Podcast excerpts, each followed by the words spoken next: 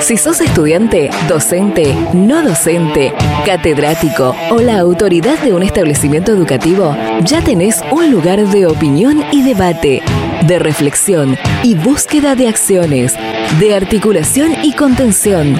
Durante los próximos minutos, escucha Data Universitaria con la conducción de Facundo Acosta. Bienvenidas y bienvenidos una vez más al espacio dedicado a la comunidad que le da vida a las universidades. ¿Cómo les va? Mi nombre es Facundo y los voy a estar acompañando durante esta próxima hora. Estamos comenzando un nuevo programa de Data Universitaria Radio, aquí donde te contamos todo lo que pasó, pasa y va a pasar en el mundo universitario. Como siempre, recordarte que nos podés seguir a nuestras redes sociales, en Facebook e Instagram como arroba data universitaria, en Twitter arroba DT universitaria y también que nos podés encontrar todas las semanas las 24 horas del día en www.datauniversitaria.com.ar. De allí es donde sacamos toda la información que compartimos en este ciclo radial. Hoy un programa donde queremos compartir, eh, como cada semana, muchísima información. Tenemos programadas varias comunicaciones que queremos tratar de, lograr, eh, algunas de ellas que nos habían quedado pendientes de la semana anterior, como siempre eh, van quedando algunas comunicaciones pendientes y bueno, las vamos reprogramando para los, para los siguientes programas, algunas cosas que fueron pasando en estos, en estos últimos días, bueno, no me quiero olvidar de saludar a algunas instituciones que, cumplieron años, que celebraron un aniversario más, eh, como es la Universidad Tecnológica Nacional, que bueno, este miércoles 19 de agosto se cumplieron 72 años de que se creó la Universidad Obrera Nacional, hoy conocida como Universidad Tecnológica Nacional. Así que bueno, vamos a tratar de estar hablando en un ratito nada más, ya estamos trabajando eh, para, para poder conectar, para hablar con el rector de la Universidad Tecnológica Nacional. Bueno, en principio sobre, sobre el felicitarlo sobre el, por el cumpleaños de la universidad y bueno, muchas cosas que queremos charlar con él. Eh, también una institución que cumplió años esta semana es la Universidad Nacional de Cuyo, eh, que cumplió también 81 eh, años de su creación, así que bueno, un saludo también para, para esa institución. y bueno, si me, estoy, me estaré olvidando seguramente de alguna otra que haya cumplido años, así que bueno, también saludos para, para todas esas, esas comunidades universitarias que celebraron un aniversario más. También, bueno, tenemos programadas otras comunicaciones con eh, universidades, con eh, también con algunos eh, estudiantes, docentes y demás. hablando de Universidad Tecnológica Nacional, en la seccional Rosario se anunció que van a producir alcohol en gel en los laboratorios de, la Facultad Regional Rosario de la, UTN, así que vamos a estar compartiendo una nota que hicimos este, el día del anuncio eh, así que bueno, ya muchísima información que queremos compartir con todas y todos ustedes. Así que bueno, arrancamos así, de esta manera, un nuevo programa más de Data Universitaria Radio. Quédate con nosotros a compartir toda esta información del mundo universitario. Data Universitaria. Información, comentarios, entrevistas, investigaciones, todo lo que te interesa saber del mundo universitario. Las 24 horas del día y en el momento que quieras. Visítanos en datauniversitaria.com.ar. Y bien, tal como te adelantaba hace instantes, eh, que estábamos trabajando por conectar esta, esta comunicación, ya tenemos en línea la primera comunicación de, este programa. Eh, va, va, a charlar con nosotros el rector de la Universidad Tecnológica Nacional, Héctor Ayaza, a quien le damos la bienvenida, lo saludamos, le damos la bienvenida a Data Universitaria. Rector, ¿qué tal? ¿Cómo le va? Bienvenido. Hola, ¿qué tal? Buenas tardes, un gusto, gracias por su llamada. Bueno, antes de, comenzar a preguntarle por, por, cómo vinieron trabajando en esta adversidad, en, este, en esta coyuntura que estamos atravesando, me parece importante resaltar que este miércoles 19 de agosto cumplieron 72 años de, de historia.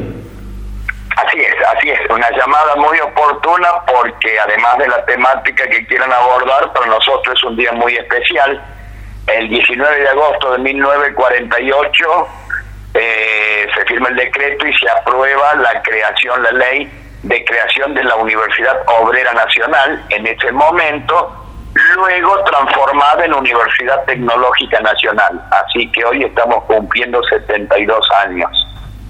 Bien, ahora sí ya pasando al, tema que queríamos abordar, eh, teniendo más de 30 facultades regionales repartidas por todo el país, imaginamos que la situación de, cada una habrá sido diferente en lo que respecta a sobrellevar la enseñanza en medio de esta pandemia, pero seguro puede contarnos cómo lograron adaptar el, trabajo y las actividades académicas en este, en este marco.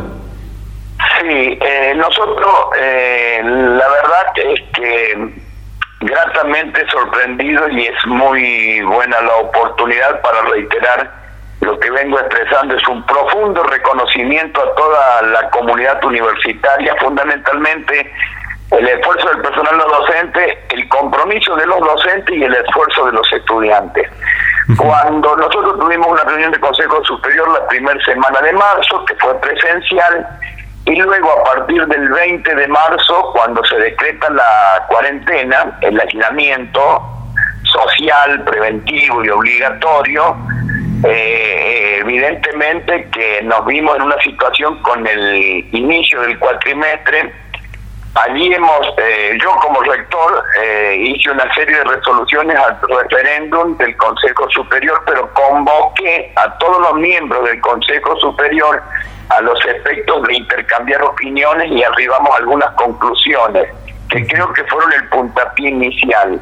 Y en el marco de esas conclusiones fueron todas las acciones necesarias y suficientes a los efectos de garantizar el sostenimiento del nivel académico y de contener a la totalidad de nuestros estudiantes.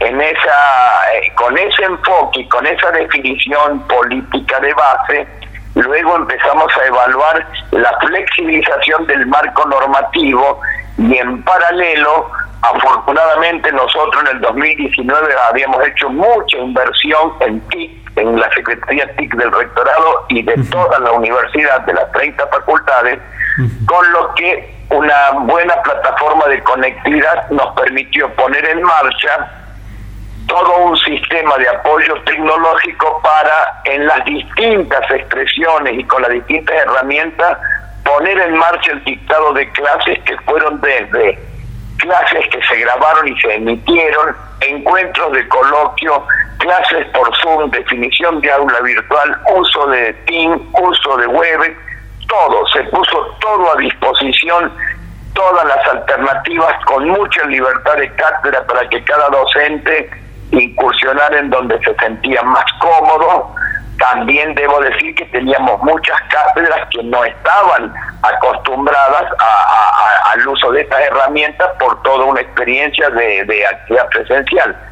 En ese marco también nos encontramos con que un porcentaje muy alto de estudiantes, por suerte, tenían un buen nivel de conectividad, así que se desarrolló el primer cuatrimestre no sin dificultades, porque pretender pasar esta pandemia, esta cuarentena, toda esta situación de aislamiento sin perjuicios, creo que sería una utopía. El esfuerzo que hicimos creo que permitió tener el menor perjuicio posible. De esa manera arribamos a finalizar el cuatrimestre, efectuamos reuniones del cuerpo colegiado superior, del Consejo Superior, formalizamos la flexibilización de normas, eh, ayornamos la apoyatura a los docentes que necesitaban alguna apoyatura para el uso de todas estas tecnologías y arribamos incluso las evaluaciones, definiciones de aula virtual, porque aquí vale una aclaración, el sistema universitario nacional, el sistema público universitario nacional tiene como una base estructural la actividad presencial a diferencia de otros sistemas universitarios que recurren al sistema a distancia. Lo que nosotros hemos instrumentado no es un sistema a distancia, lo que hemos instrumentado es el sostenimiento del concepto presencial, pero echando mano a herramientas tecnológicas como es el aula virtual o el Zoom o las reuniones, es decir, no se echó mano a las metodologías de la enseñanza a distancia, sino que se echó mano a la tecnología para el acercamiento de manera virtual docente-alumno. Con eso pudimos transitar todo el segundo, el primer cuatrimestre, los exámenes, y estamos ahora poniendo en marcha el segundo trimestre en donde la modalidad virtual se va a mantener dado que nosotros al tener 30 facultades regionales distribuidas a lo largo y a lo ancho del país, en muchos casos hay zonas que todavía permanece el régimen de aislamiento absoluto y en otras zonas hay un régimen de distanciamiento con una serie de restricciones para pensar en un retorno áulico. Así que esta actividad se va a mantener durante el segundo cuatrimestre y paulatinamente se van a ir destrabando algunas actividades de laboratorio o complemento de lo que no se pudo resolver de manera virtual. Eh, creo que ha habido una excelente respuesta, tanto es así que la verdad que algo que no esperábamos nosotros en el marco de toda esta emergencia, de toda esta situación no deseable, la velocidad con que tecnológica dio respuesta a la situación hizo que se demandara una ampliación muy grande en el caso de Microsoft de una serie de servicios y fue el propio Microsoft que ha considerado a nuestra institución como un caso de éxito, ¿no? De, de, de lo que amplió y a la velocidad en que logró esa ampliación con, con una conectividad que permitió sortear y está permitiendo sortear la situación. Insisto en esto, no libre de perjuicios, pero sí creo que garantizando el menor perjuicio posible. Quiero hacer hincapié en lo que tiene que ver con, con, los exámenes, porque tengo entendido que algunas sedes lograron llevar adelante instancias evaluativas de forma virtual e incluso tuvieron muchos egresados de las diferentes carreras bajo, bajo esta modalidad. Correcto. Eh, eh, eh, la parte de exámenes fue seguramente una parte más controvertida y en esto hemos sido muy respetuosos y ha habido mucho diálogo eh, yo no hice uso de como rector de resoluciones con discrecionalidad individual, sino que hicimos muchas más reuniones de Consejo Superior vía Zoom, en donde discutimos mucho y dimos cierta libertad de cátedra, en donde hubieron cátedras que lograron mejores alternativas, confiando más en los procedimientos y eh, lograron más fácilmente llegar a los exámenes virtuales. Otras cátedras pudieron renegar un poquitito más, también han arribado exámenes virtuales, hay actividades que seguramente han quedado pendientes y que van a ir formando parte conforme la presencialidad lo permita, van a ir formando parte de esa actividad remanente de ir recuperando alguna acción. Pero en general eh, fue un aspecto más complejo la, la evaluación virtual que el desarrollo de clases. También hemos tenido eh, la satisfacción de muchos exámenes virtuales de estudiantes que daban, hacían la presentación de su trabajo final de carrera, en donde efectivamente lograron eh, recibirse con, con, con una exposición virtual de su trabajo final, efectivamente, en varias facultades. Luego de, todo esto que, venimos hablando, eh, me gustaría preguntarle si, si pudo hacer un balance de lo que fue la primera mitad del año. El balance eh, siempre eh, esto tiene que ver en cómo uno se separa. Lo primero que tenemos que hacer es comprender que estamos frente a una emergencia inédita a nivel planeta, con una pandemia, con una cuarentena, con una situación insisto, inédita, por lo tanto, sin lugar a duda que ha sido un impacto que demandó un esfuerzo, pero no deja de tener su mirada positiva desde el punto de vista de eh, la velocidad de respuesta para absorber, asimilar y transitar esta situación. Y aquí aparecen también algunas conclusiones. El sistema universitario público de fuerte carácter presencial no vuelve a ser el mismo. Esto no significa de que la virtualidad llegó para quedarse en forma absoluta, pero sí creo que llegó para compartir con la presencialidad nuevos formatos, nuevos procesos de enseñanza-aprendizaje, nuevas metodologías pedagógicas y yo le agrego en una opinión muy personal un mejor aprovechamiento de los periodos y los encuentros presenciales y todo aquello que pueda eh, resolverse de manera virtual, bienvenido sea porque va a mejorar la prestación de, de, esa relación docente-alumno sin actuar por desplazamiento de la actividad presencial cuando las condiciones lo permitan, ¿no? Claro. Quiero consultarle ahora por el Programa Nacional de Infraestructura Universitaria que fue presentado por el presidente Fernández a mediados de julio, ya que en esta, en esta etapa eh, varias facultades regionales de UTN recibirán financiamiento para concretar ciertas obras. Sí, eh, distinguiría dos aspectos en la pregunta que está planteando y es, sí. en un caso fue la presentación conjunta del, del, señor presidente de la Nación eh, con el ministro Catopodis, con el señor ministro de Educación Colastrota, con el secretario de Política Universitaria Jaime Persit, en donde se anunció la inversión de 9.600 millones de pesos para reeditar el programa de infraestructura universitaria que se había discontinuado en los años anteriores.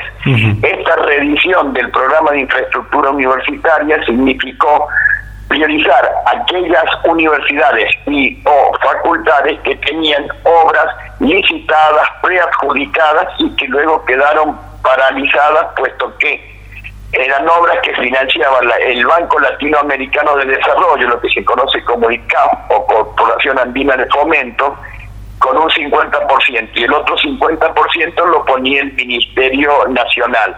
Como en, la gestión anterior eh, había esas dificultades económicas, quedó suspendido ese programa. Lo que hicieron ahora eh, es anunciar la inversión de 9.600 millones que va a conformar el 50% que pone el Ministerio y el otro 50% el Banco Latinoamericano de Desarrollo para reeditar en una primera etapa las obras que habían quedado como preadjudicadas y que habían paralizado.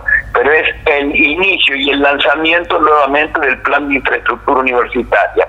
Eso por un lado. Y por otra parte, en instancia posterior, el ministro Catopodi anunció la puesta en marcha de un convenio con universidades entre las que estamos nosotros y es el observatorio de la obra pública, es decir, involucrar al sistema universitario público argentino para colaborar con el gobierno nacional en ya sea la instrumentación de la elaboración de los anteproyectos, la elaboración de proyectos, comprometernos con, con regímenes de pasantía y también con lo que sería el observatorio o régimen o auditoría de obra adjudicada, que en el caso particular de nuestra universidad, por tener 30 facultades eh, eh, eh, emplazadas a lo largo y a lo ancho del país, cubre un espectro importante de poder colaborar con el Ministerio de Obras Públicas a los efectos de en las tareas que se nos requieren, como por ejemplo observatorio de seguimiento,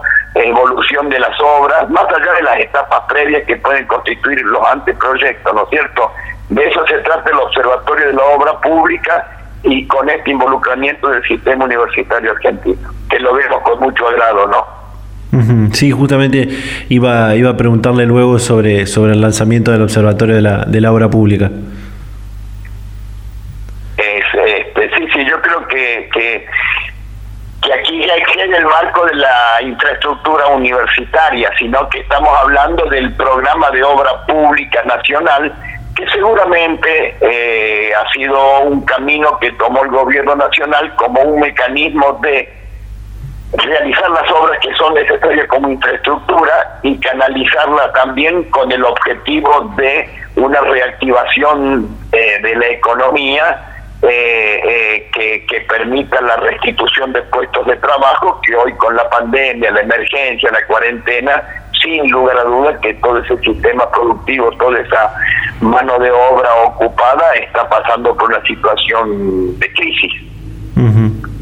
Rector, ¿cómo comenzaron a encarar eh, esta segunda mitad del año?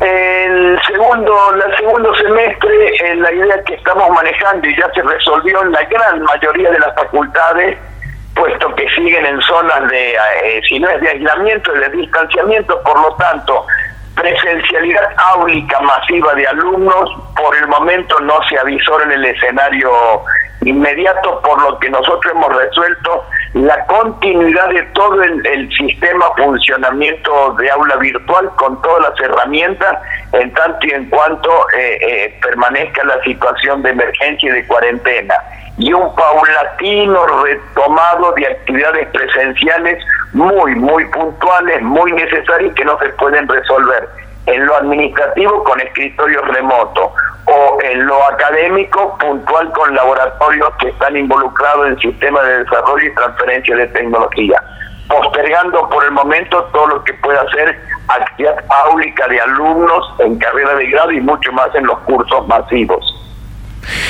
Por último, ¿cree en ese sentido que, será eh, imposible pensar en una presencialidad como era antes en algún momento de este año? muy difícil poder aseverar con seriedad o arriesgar una opinión, puesto que está muy lejos de que pueda depender de lo que es la gestión universitaria. Esto tiene que ver con la evolución de la pandemia, con la evolución de los contagios, con las medidas de eh, los comités de emergencia, con los decretos nacionales de presidencia de la nación, del Ministerio de Salud, con la opinión del equipo de científicos que asesoran al presidente y luego también con las determinaciones que las jurisdicciones provinciales y municipales vayan tomando conforme donde nosotros tenemos radicadas nuestras facultades. En lo inmediato y en un plazo, diría, de los próximos meses, yo veo muy poco probable la actividad presencial masiva en aula. Bueno, rector, muchísimas gracias por la comunicación. No, al contrario, al contrario. Muchísimas gracias a ustedes por la comunicación y les agradezco. Felicidades por, lo, por los 72 años de, de la universidad, muy amable. Gracias, gracias, gracias. Que anden ustedes muy bien. Hasta luego. En la vida tenés amigos de toda clase. Están los que te quieren y los que también te quieren ver destruido. Ver destruido. Quien te ofrece droga no es amigo, es enemigo. Hace tu mejor elección. Hace tu elección de vida. Contamos con vos. Contamos con vos. Tanta porquería pa' que la querés. Tanta porquería pa' que la querés. En la Universidad Nacional del Litoral estudiamos, investigamos, emprendemos, trabajamos, innovamos, hacemos arte y cultura, creamos. En este tiempo de coronavirus lo hacemos desde casa y con todos los cuidados volviendo a la normalidad. Sigamos haciéndolo por todo lo que hay que hacer. Así construimos futuro. Universidad Nacional del Litoral. Y seguimos, seguimos en Data Universitaria Radio. Em, ya tenemos otra comunicación en línea.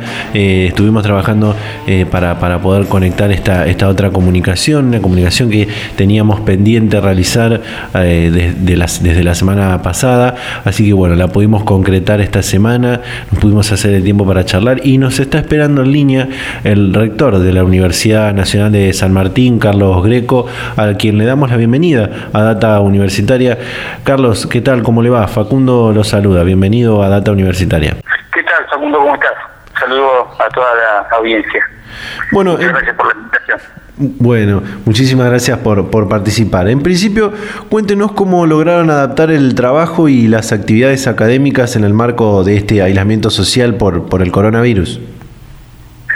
Bueno, este, lo logramos este, es este, una, un, muy abarcativo, ¿no? Es, fue todo un proceso, un proceso en el medio de una situación de caos, ¿no? Como le ocurrió a mucha parte de la humanidad, tener que adaptarse a condiciones este, este repentinas y dramáticas de, aislamiento, de separación de los hábitos.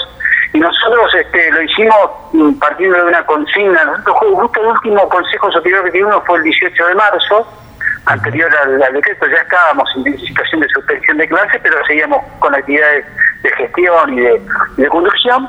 Y en ese Consejo Superior este, resolvimos eh, la continuidad de las actividades académicas y de, tanto de formación, pero también de generación y desarrollo científico-tecnológico este, en las nuevas condiciones, pero en la cuestión de la formación con una consigna muy clara que era que teníamos primero que eh, fortalecer y establecer el vínculo con los estudiantes mucho más con aquellos que eran ingresantes, porque estábamos en proceso de ingreso.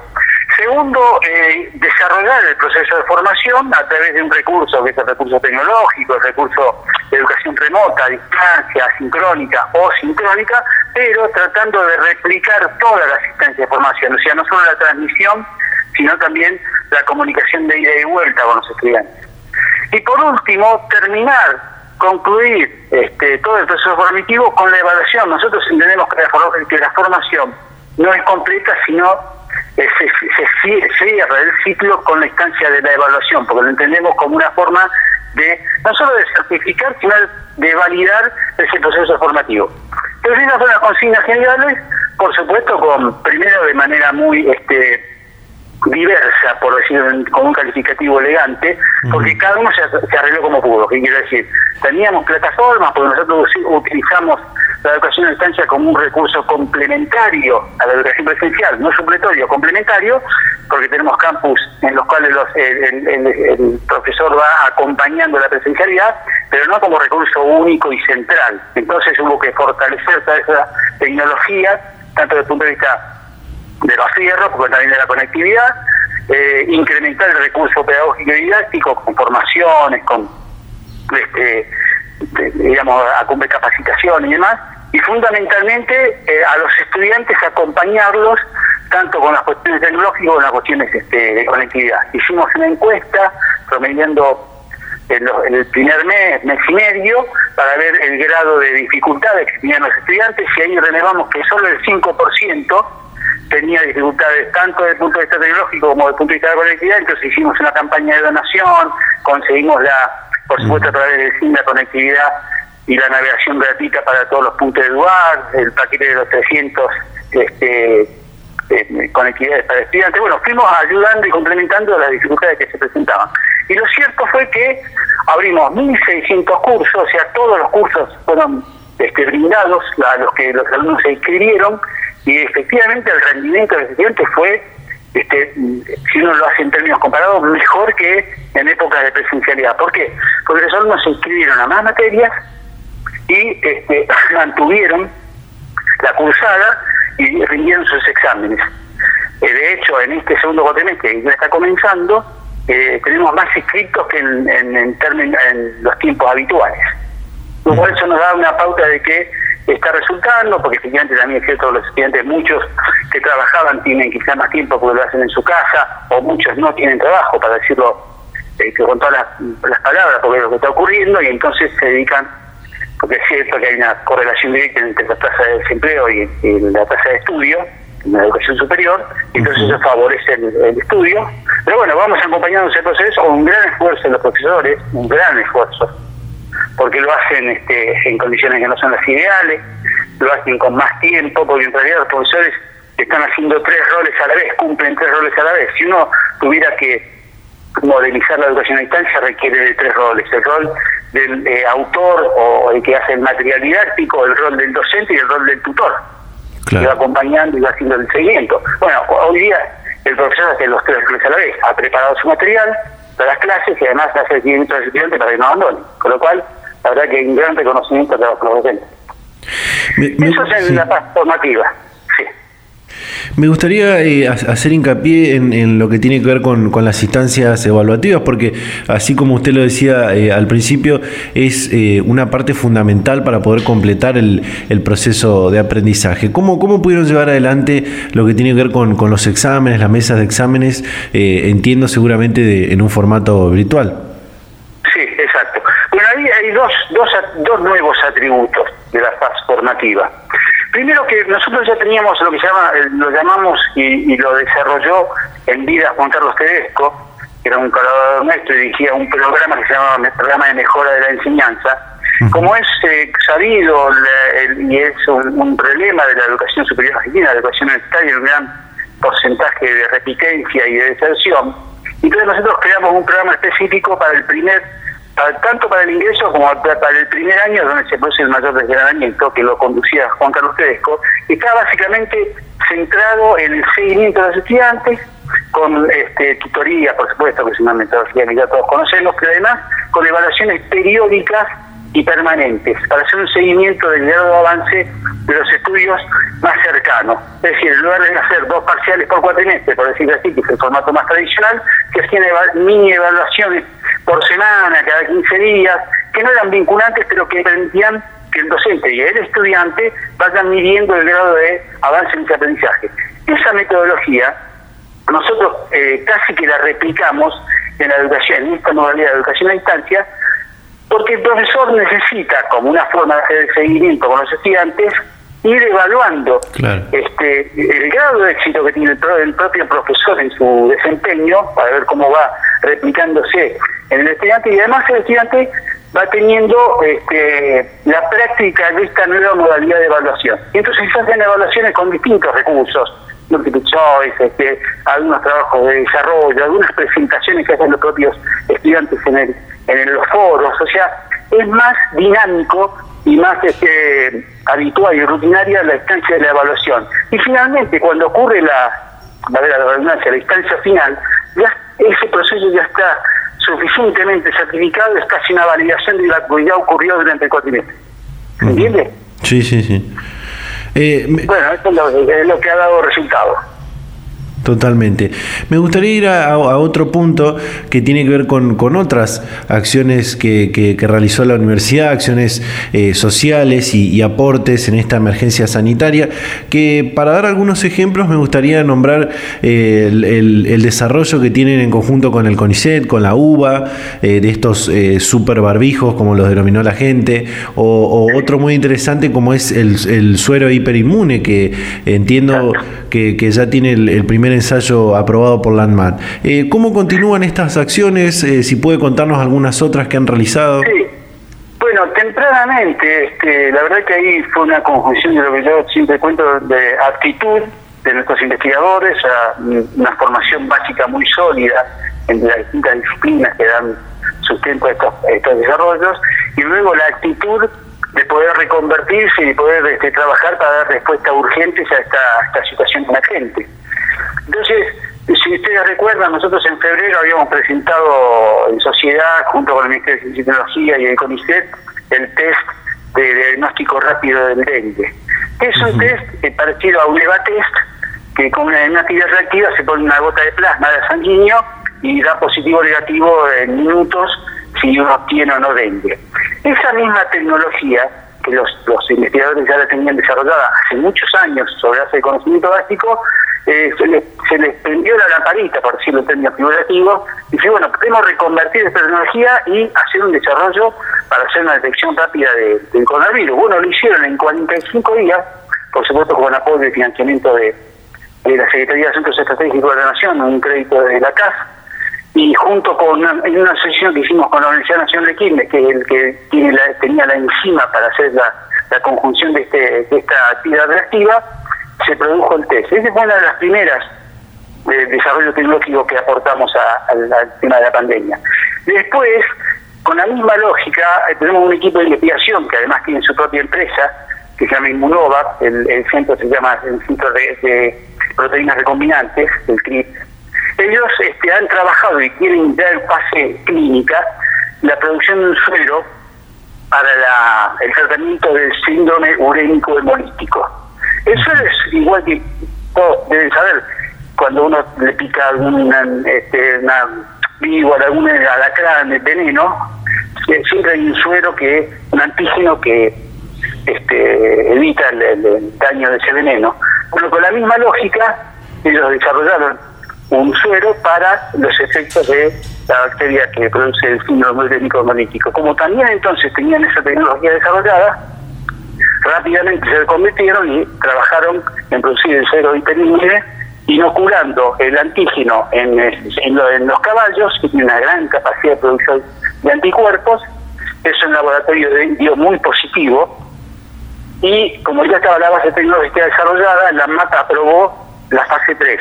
O sea que eh, en un solo paso se realizó fase 2 y fase 3, porque la base tecnológica ya estaba aprobada para el otro suero. Entonces ya hace 15, 20 días que están haciéndose las pruebas en los hospitales de la eficacia de este suero, que el laboratorio dio de 50 a 100 veces más que el suero de las personas convalecientes. Vos sabés que se utiliza el mismo suero de las personas que han pasado por la enfermedad para como una prueba también para ver la eficacia, que hoy también está en fase clínica, pero nosotros esta prueba ya la hicimos en fase el laboratorio con este suero y dio 50 veces más potente la eficacia para inocular al virus y entonces ya está en fase clínica. Eso es lo del suero. Y lo del barbijo, efectivamente la conjunción de investigadores que trabajan en el área ambiental, en el área de materiales, desarrollaron eh, una tela en la que le cargaron este, sustancias antivirales, fungicidas y antibacteriales, esto pues se llama tricapa, y es una tela que este, no solo evita que pase el virus a través de la, de la tela, sino que además inocula y mata cualquier este cuerpo extraño, entonces es equivalente a lo que, que llaman los los este, barbijos sanitarios, los N95. Por supuesto, mucho más barato, vale 10 veces menos. Rector, entonces, eh, hasta, hasta lo que hablamos eh, hasta, hasta acá, eh, ¿cuál es el balance que puede hacer de lo que fue la primera mitad del año? Bueno, para nosotros, primero poder demostrar, lo más valioso para nosotros es poder demostrar que el sistema universitario, el sistema científico-tecnológico es un sistema que está capacitado, que es un sistema de vanguardia y que es un sistema que para nosotros lo más importante desde el punto de vista ideológico, desde el punto de vista conceptual, lo queremos resignificar como una, un sistema que eh, ejerce una autonomía responsable. Vos sabés que el sistema universitario se pivotea sobre dos grandes valores, sobre dos grandes hitos, la reforma del 18 y el, y el decreto de gratuidad del 49 la reforma del 48 que basa la autonomía y el gobierno y el decreto de gratuidad que basa este, el acceso irrestricto y la y el no arancelamiento. Esos valores para nosotros en este momento están fortalecidos y resignificados porque además de ser instituciones que se basan en la autonomía, somos instituciones que ejercemos una autonomía responsable, que dialoga con la realidad, que se sensibiliza ante los problemas de la sociedad y que da respuestas este, que necesitan nuestra gente para tener una vida mejor. Ese es nuestro compromiso. Y ahora el desafío que tenemos, a partir de este balance que creemos que es positivo y que la sociedad lo está valorando, porque somos, digamos, dentro de las instituciones eh, con una alta referencia, dentro valor positivo, nuestro principal desafío ahora es mantener esa referencia y además este mantener el hito de que la educación superior es un bien público y que tiene que formar parte de las políticas públicas. Porque eso es lo que finalmente para nosotros es un valor que nos permite ser objeto de financiamiento. Claro. Siendo, siendo Ese es el balance que hacemos, ¿no? ¿Cómo? Ese es el balance que hacemos, un balance muy positivo, pero que también este, nos, nos debe hacer reflexionar sobre el futuro, ¿no? Totalmente. Yendo a, otro punto, eh, la Universidad de San Martín va, eh, va, a recibir financiamiento del Gobierno Nacional para realizar una, una importante obra en, en su campus. ¿Qué, ¿Qué, nos puede contar? Sí, este, bueno, la verdad que para nosotros es, este, materializar un sueño. Nosotros somos una universidad que tiene, para lo que es la tradición universitaria, nuevamente, eh, esto que contaba recién, somos una universidad joven, apenas tenemos 28 años. Pensamos en universidades centenarias o universidades milenarias del, mundo, son universidades muy jóvenes y que formamos parte de la nueva generación de universidades que se crearon a partir de la década del 90 y que somos universidades, entre comillas, en construcción, para decirlo en términos generales, que estamos desplegando nuestras capacidades, que estamos construyendo saber este, científico, académico, y que estamos construyendo nuestra propia historia. Dentro de ese proceso de construcción también hay una construcción de un campus.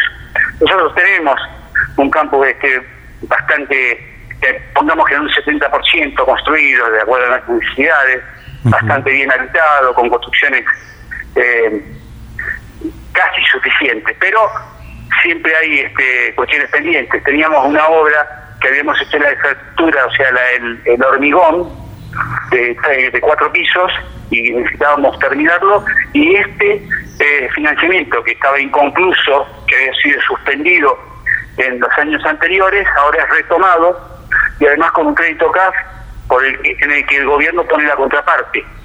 En la lógica anterior del gobierno anterior nos obligaban a poner la contraparte, cosa que no teníamos. Entonces para nosotros esto es un gran apoyo al sistema universitario, un gran reconocimiento y esto sería, por ejemplo, en nuestro caso, para hacer este, espacios de laboratorio, de docencia y de desarrollo tecnológico. La semana pasada se lanzó el Observatorio de la, de la Obra Pública, donde participaron varias instituciones universitarias, incluso la presidenta y el vicepresidente del, del CIN, y usted estuvo presente como rector de la, de la Universidad de San Martín. ¿Qué, qué nos puede contar sobre, sobre el Observatorio de la Obra Pública? Bueno, para nosotros también eso es muy, muy valioso, porque, a ver, eh, la, la función pública pivotea sobre dos grandes dimensiones, la política y la gestión.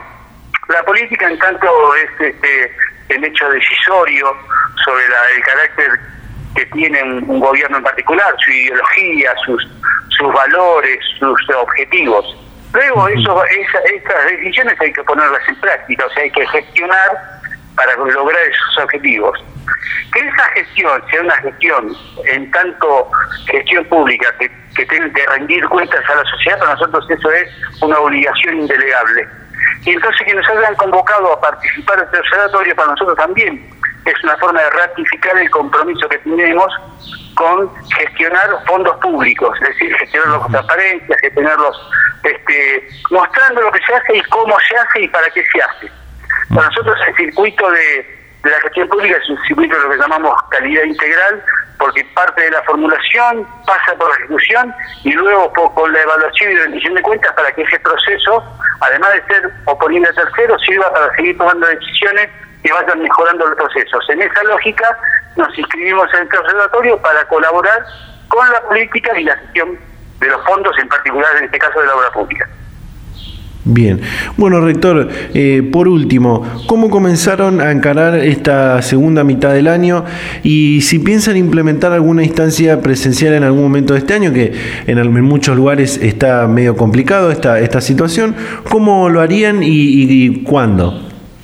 Bueno, nosotros ya tenemos, este, justo ayer tuvimos reunión de, de decanos y de autoridades previamente del comité de crisis y el próximo lunes tenemos reunión de Consejo Superior donde aprobaremos el protocolo de reapertura. El protocolo es eh, una normativa que fija las condiciones para la reapertura, o sea, las condiciones materiales y objetivas. Luego, la decisión eh, es el resultado de otra cantidad de condicionantes que son eh, endógenos y exógenos, por decirlo en términos conceptuales. O sea, muchas cosas dependen de lo que siga ocurriendo con la marcha de la pandemia y de lo que sigue ocurriendo con las soluciones tanto de la cura o las eventuales vacunas que se vayan este, probando, porque no, es uno de los pocos sectores que va, va a depender definitivamente de que haya una, una solución general porque el acceso masivo es casi imposible. En nuestro caso muy particular, porque estamos en el conurbano bonaerense y el transporte público es impensado. Nuestros estudiantes provienen de distintas localidades, de, propio de, capital y entonces pensar que nosotros permitiríamos o propiciaríamos que se muevan miles de estudiantes en el transporte público es poner la, cabeza en la boca del lobo, no, no, no lo podemos permitir. Paulatinamente estamos haciendo algunas actividades de gestión, algunas actividades de investigación dedicadas al COVID, pero no más que eso, no más que eso, y lo que veo que hasta principios del año próximo no, no veo posible que volvamos de manera general al campus. Bien, rector, muchísimas gracias por la comunicación, ha sido muy amable y bueno, esperamos seguir en contacto para futuras comunicaciones. Por favor, un gusto a disposición y como siempre le digo, este, muchas gracias a ustedes, porque para nosotros siempre es muy difícil este, dar a conocer lo que hacemos, cómo lo hacemos, para qué lo hacemos, y la capacidad que ustedes tienen y la vocación para replicar este, nuestro trabajo es este, invalorable. Así que muchas gracias eh, por la comunicación. Gracias a usted y hasta luego. Hasta luego. Vida sin droga. Vida sin droga. Vida sin droga. Estudias, tenés amigos, tu familia, tu pareja, tus momentos. Y al final vas camino a ser muy, pero muy feliz. Muy bien. Vida con droga. No estudias, tenés amigos, pero amigos falsos. Tu familia, aunque duela, es cierto. Te rechaza. Tus momentos no son tuyos, son de la droga. Y al final vas hacia el otro camino. El que tiene tantos obstáculos que en cierto momento no das más y caes, pero caes para no levantarte nunca más. Vos, ¿qué vida vas a elegir? Pensalo muy bien. Pensalo muy bien. Continuamos, continuamos en Data Universitaria Radio. Eh, estamos llegando casi, casi al final de este, de este programa, eh, del programa de esta, de esta semana. Pero antes queremos compartir una, una comunicación, una nota que hicimos previo a este, a este programa. Eh, como te decía al principio, como te adelantaba al principio, es una nota que hicimos con un estudiante de la UTN, de la Facultad Regional Rosario de la UTN, ya que este miércoles 19 de agosto hicieron el anuncio de que van a producir alcohol en gel en, las, en los laboratorios de esta facultad regional con aportes del 100% de los insumos del el gremio docente de, esta seccional de la, de la UTN. Así que es una nota que hicimos con el consejero estudiantil Franco Méndez, eh, quien bueno, nos había invitado a, esta, a este a este anuncio y luego hicimos una pequeña entrevista y bueno, la queremos compartir con todos ustedes y esto es lo que nos decía Franco. Así es, eh, nosotros ya habíamos arrancado hace unos dos años más o menos eh, a pensarlo en un proyecto para la elaboración del Colengel y bueno, con, con el contexto de la pandemia se dio para presentar el proyecto a principio de año, eh, se aprobó y en marzo arrancamos con un, un ensayo en el cual, bueno, como ya era un boom la fabricación de alcohol en gel en todo el país, el, suministro de carbopol, que es el gelificante principal, no eh, escaseaba en todas partes, no se podía conseguir, entonces habíamos arrancado con unos genificantes alternativos como la carboximetilcelulosa. La cuestión que después nos agarró la cuarentena obligatoria y la facultad se cerró y no podemos continuar con los ensayos. Como decías, lograr este hecho viene de un proceso de hace un tiempo, como desde, tengo entendido que es desde el 2000, desde 2018, ¿no? Sí, hace el 2018 eh, empezamos con la idea, empezamos, eh, nos llevó un tiempo poder ir viéndolo, a ver cuándo se podía, quiénes, qué personas participar y eso, pero bueno, se aceleró todo a principio de año. Además de, ser consejero estudiantil, de ser eh, consejero de, la facultad, vos estás dentro del proyecto de, realización. ¿Cómo fue este, este proceso para lograr concretar la, fabricación del alcohol en gel? ¿Cómo, se, ¿Cómo es el proceso para fabricar el alcohol en gel? Contanos.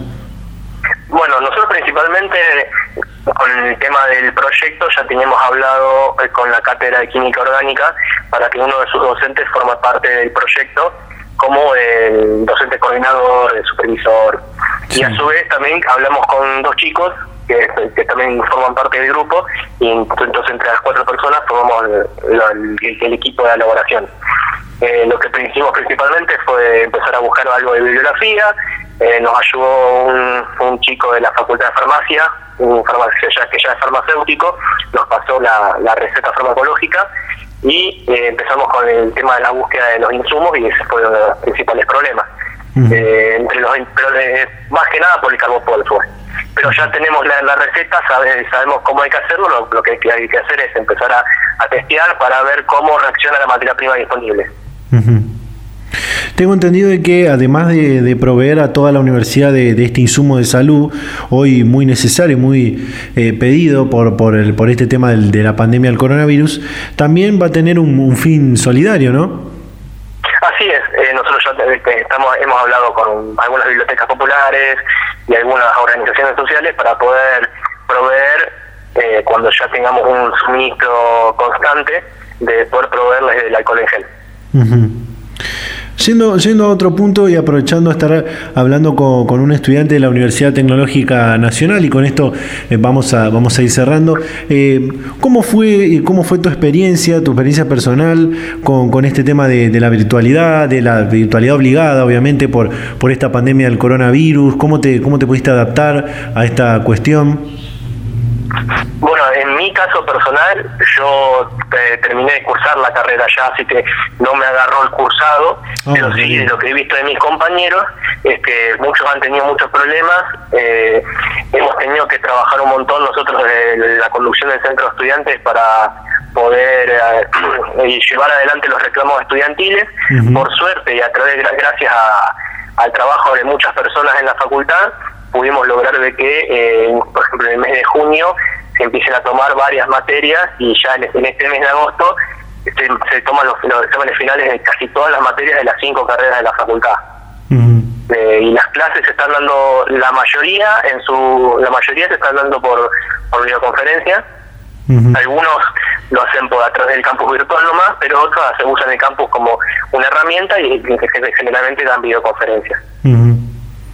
Y desde tu rol como consejero, también sé que eh, políticamente el, centro de estudiantes, también eh, tenés un vínculo con el centro de estudiantes. Eh, ¿cómo, qué, reportaron la, qué reportó el claustro estudiantil de esta, de esta, de este primer cuatrimestre, del arranque de este segundo cuatrimestre? Hay pues, opiniones muy dispares de acuerdo bueno a, las materias que han cursado. Algunos chicos están muy decepcionados con alguna materia, otros están muy contentos con otras materias que se han adaptado muy bien a la virtualidad y otras que no. Pero en, líneas generales podemos decir de que sobre todo el tema de los exámenes finales está haciendo un éxito, eh, sobre todo con lo que se pudo lograr para este mes de agosto y que las clases están como estabilizando. Muchos docentes están empezando a, adaptarse a la, a la virtualidad. Por el primer cuatrimestre, como fue el periodo de adaptación, se complicó bastante, pero creemos que en el segundo cuatrimestre va a mejorar. Perfecto. Bueno, Franco, muchísimas gracias por la comunicación y bueno, seguiremos en contacto seguramente. Quería hacer un último comentario. Hoy se cumplen 72 años de la fundación, de la creación de la Universidad Obrera Nacional, o sea, lo que después en el año 59 cambió el nombre a la Universidad Tecnológica Nacional, y bueno, justo hoy es el cumpleaños de la UTN. El alcohol en tu cerebro reduce notablemente la capacidad para reaccionar ante un accidente de tránsito. Seguramente vas a pensar que a vos no, que tenés la resistencia necesaria para que lo que tomaste no te afecte. Pero créeme, te equivocas. Respeta tu vida y la de los demás. Y la de los demás. Elegiste tomar, elegí no manejar. Data Universitaria. Información, comentarios, entrevistas, investigaciones, todo lo que te interesa saber del mundo universitario. Las 24 horas del día y en el momento que quieras. Visítanos en datauniversitaria.com.ar. Y bueno, estamos llegando al final de este programa de Data Universitaria Radio. Eh, nos, iba, nos va a quedar pendiente algunas otras comunicaciones que íbamos a, tener eh, con, bueno, con algunas instituciones universitarias que comenzaron a tener a pensar o a tener algunas eh, instancias presenciales, a instaurar lo que es un sistema dual entre presencialidad y virtualidad eh, en, algunos puntos del país donde tal vez la, situación epidemiológica con esto del COVID-19 eh, no está tan acrecentada y, bueno, no hay tantos casos, o en algunos eh, inclusive no, no, hubo casos en más de 150 días que llevamos de aislamiento social obligatorio. Y bueno, nos va a quedar pendiente, seguramente vamos a estar compartiendo y, tratando de conectarnos la, próxima semana. También vamos a tener eh, comunicación y una entrevista con lo que tiene que ver con los deportes electrónicos universitarios. Bueno, muchas cosas que nos van a quedar eh, eh, también la palabra de algunos estudiantes que querían contarnos eh, cómo, cómo, llevaron la, virtualidad, bueno, varias cosas que íbamos a tener en este programa, pero eh, ya estamos promediando la, hora, así que no, no, nos queda, no nos queda más tiempo. Este, Así todo es muchísima la información que, compartimos con todas y todos ustedes en este, en este nuevo programa de, Data Universitaria Radio. Que bueno, esperamos que haya sido de su agrado. Gracias a, la radio por, por, bueno, por interesarse en compartir este, este material, por compartir este, este programa de Data Universitaria Radio. Gracias a todos ustedes y a todas ustedes por estar ahí del otro lado. Eh, siempre nos llegan muchos mensajes a través de nuestras redes sociales eh, de, bueno, de, cuestiones que vamos consultando, gente que nos quiere contar su experiencia con la virtualidad, eh, muchas cosas que, bueno, ya las vamos a estar compartiendo seguramente. Eh, te recuerdo que si nos querés seguir en nuestras redes sociales, nos encontrás en Facebook como Data Universitaria, en Instagram, arroba Data Universitaria, en Twitter, arroba DT Universitaria. Esas son las redes sociales que, tenemos. también que todo lo que compartimos en este programa viene del portal www.datauniversitaria.com.ar. Ahí nos encontrás las 24 horas del día, toda la semana, donde compartimos toda la información de lo que pasa y va a pasar en el mundo universitario. Así que bueno, gente, llegamos al final de este programa. Como siempre digo, esperamos que haya sido de su agrado la información que compartimos eh, en este programa y nos vamos a reencontrar la próxima semana a esta misma hora y en este mismo día. Chau, chau.